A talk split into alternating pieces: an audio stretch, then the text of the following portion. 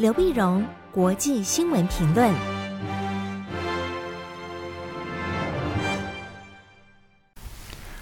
各位听众朋友，大家好，我是台北东吴大学政治系教授刘碧荣，今天为您回顾上礼拜重要的国际新闻呢。第一个，我们先看美国，在上礼拜五，十一月十九号的时候，美国联邦众议院以两百二十票对两百一十三票。通过了拜登政府社会安全网的架构预算二点二兆，那么对抗气候变迁啦、健保啦以及各种社会福利的问题哈。那么即便呢这个数字呢比拜登当初要求的三点五兆要掺水不少啊，要减少了不少，但是呢也被认为是一九六零年代大社会以及对贫穷宣战的这些大型的计划以来最大的一个变革。这可以完全展现到美国民主党大政府的这样的一个特色。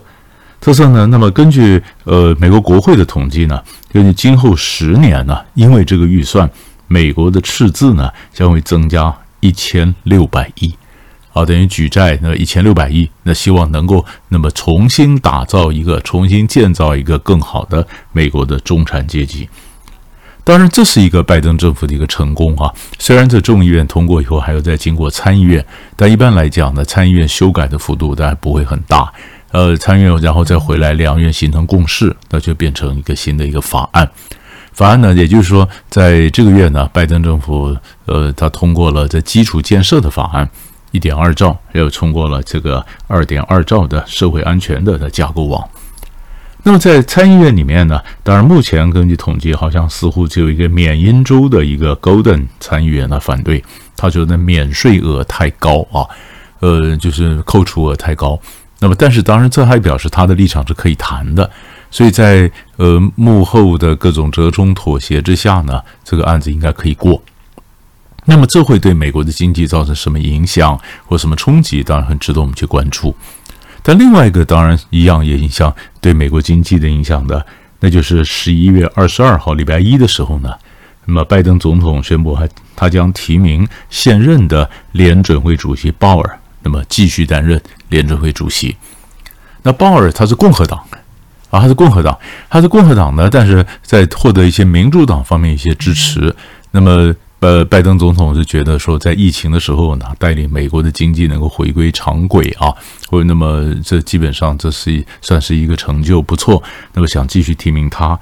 那么自由派的民主党人士呢，原来是也希望说，呃，希望能投能提名一个比较自由派的联准会主席，这样他可以加强银行的监管。啊，那么花更多的精神呢，那么反正就注意到气候的变迁以及对抗系统性的那么种族歧视的问题。但是美国现在面临的问题是经济成长、就业、通货膨胀。那么这个几个问题可能更当务之急，这可能就是后来拜登觉得说，他继续用鲍尔啊，因为他在这方面他继续担纲来对抗我们刚刚讲通膨啊、成长、就业等等，那么摆在眼前的这些挑战。所以这是美国的呃经济方面的一个新闻。第二块新闻，我们看的是美国外交。美国外交在上礼拜六，十一月二十号的时候呢，美国国防部长奥斯汀啊，在巴林，在中东的波斯湾的巴林，在一个安全论坛上演讲，那么表示呢，强调美国对中东的安全承诺。因为美国自从呃阿富汗撤军之后呢，那么灰头土脸啊，那国际上很多的盟友都对美国的信心开始打了折扣，所以美国现在要赶快就呃护盘呢，要固巩固他过去的这些盟友的关系。所以上礼拜第一波的我们就看到，就是奥斯汀啊，国防部长奥斯汀呢，他到中东，到中东呢，到巴林呢发表演讲，让他他强调啊。他说：“美国在中东仍然有很多部队啊，那么如果需要的时候呢，他随时可以进驻更多啊，所以他不会放弃中东，向中东国家放心。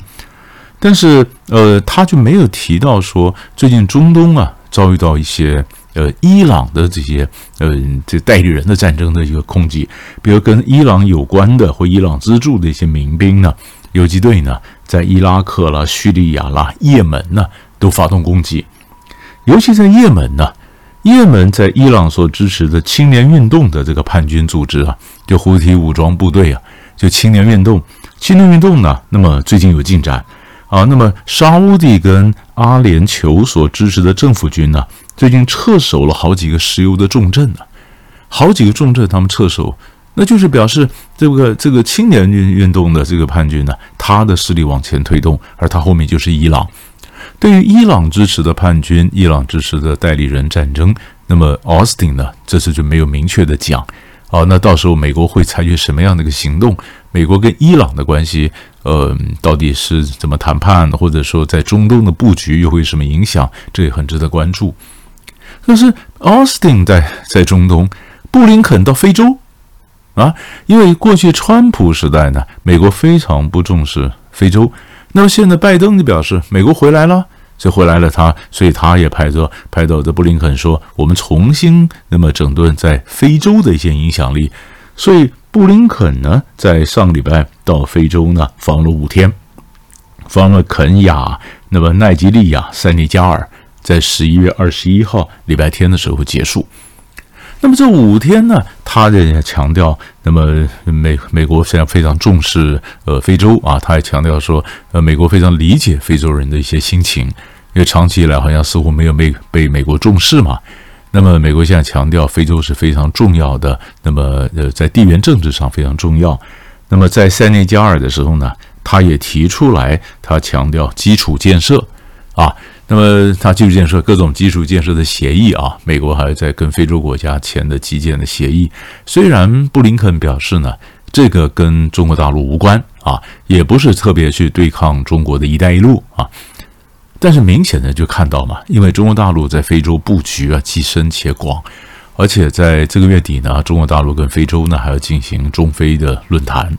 那么在中非论坛之前，布林肯去一趟非洲。然后告诉非洲国家说，美国史上拜拜登也会和非洲国家举行各种的峰会啊，还在规划之中。那么这个在拼的时候，当然来讲，就中国来讲，那美国是比较落后了，就非洲的整个布局。但是有来总比没来好嘛，一些非洲国家这样认为。所以这样的一个布局，呃，美国在外交上，那么这是不是真的给人给人一种说美国已经回来了这个感觉？那么这个都要看，还有后续的效果，看最后是怎么样的发展。那最后，我们看东南亚。东南亚在十一月十二号的，呃，在十一月二十二号的时候呢，习近平在北京啊，用视讯的方式呢，出席了中国东协建立对话关系三十周年的纪念峰会。事实上，李克强在稍早参加东协的峰会时候就讲了，习近平会参加会会有这样的一个纪念的峰会。那么这个峰会呢，当然就更加强化中国大陆跟东南亚国家的关系。习近平在峰会上呢，他强调，他说“路遥知马力，日久见人心”呐，所以他提出来了四个点，比如说相互尊重、坚守国际关系的基本准则啊。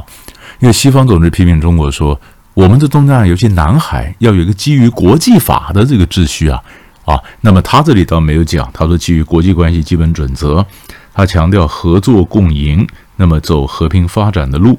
然后呢，守望相助啊，践行亲诚惠容的理念，包容互鉴啊，互互那么互为因鉴，互相或那么互等于等于互相互相的这个包容啊，共同建设开放开放性的区域主义，所以这里面很有意思啊。开放性的区域主义就是我们开放，我们不搞壁垒啊。但是呢，守望相助，守望相助怎么就就就守望外贼吗？难道外面的势力这样侵入吗？啊，其实大家都很想看。他是讲到后来，他也强调说，共建和平家园、安宁家园、繁荣家园、美丽家园、友好家园。好，那这个机会就是强调中国跟呃东协、东南亚国家的一个关系。关系呢？因为我们晓得，呃，中国大陆呢，它是继澳洲之后啊，第二个跟东协建立全面战略伙伴关系的国家。去年呢，嗯、虽然在疫情之下，但是东协呢已经成为中国的第一大贸易伙伴，双方全年的贸易额呢超过五千亿美元。那明年呢，RCEP 又要生效了，那中国跟东协的关系这当然拉得更近。而是不是生效？但是中国大陆跟东协自己呢，还有一个自自由贸易协定。自贸协定二零一九年第一次升级，简化了原产地规则、贸易便利化措施、投资程序、海关程序等等。那习近平这次在就讲说，要尽早启动这个东协中国自由贸易协定的三点零版。原来是二点零版，三点零版呢，要讲的拓展数字经济、绿色经济等合作新领域，所以他都在经济上来谈，而现在谈。那么当然呢，那东协方面，李显龙啊，那么也表示他希望说中国跟美国的关系啊，能够能够缓和啊啊等等。那么也强调呢，RCEP 呢，呃，加强双方的经济关系。但是有意思的是，在南海问题上，这是没有太琢磨。你会发现，菲律宾事实上，呃，最近跟这个中国大陆在南海还有一些冲突，还有一些冲突，但这次都没有谈啊。那南海问题怎么解？那么眼看中国大陆跟跟这个东协关系好，英国或者欧洲国家也觉得，呃，我们也必须加把劲儿。所以就在这个时候，英国首相江森宣布，十二月十号在利物浦举行的 G7 外长会议将邀请东南亚国家、东协的外长一起到利物浦开会。为什么呢？他理由当然讲说，这个澳洲、美国、英国不是奥库斯这个三国的这个呃军事协议签订以后，东南亚国家觉得可能会激怒中国，那么觉得这里面造成又感到不安，不安呢？英国就说：那好，那一起把你找来 G7 来开会。就是东协国家现在一下子变成大家都在争取的一个重要的路线。好，那他习近平当然也强调说，我们跟东协国家呢，要就强调说要强调这个一高质量的一带一路，要和东协的印太展望能够对接。好，然后在国际区域的问题上，让东协能够优先。那东协优先，东协的印太展望对接中国的一带一路，那最后会落实出来一个什么样的图像？那么这个也很值得我们关注。所以，当然上个礼拜呢，三大块的新闻就为你掌握到这里。我们下礼拜再见。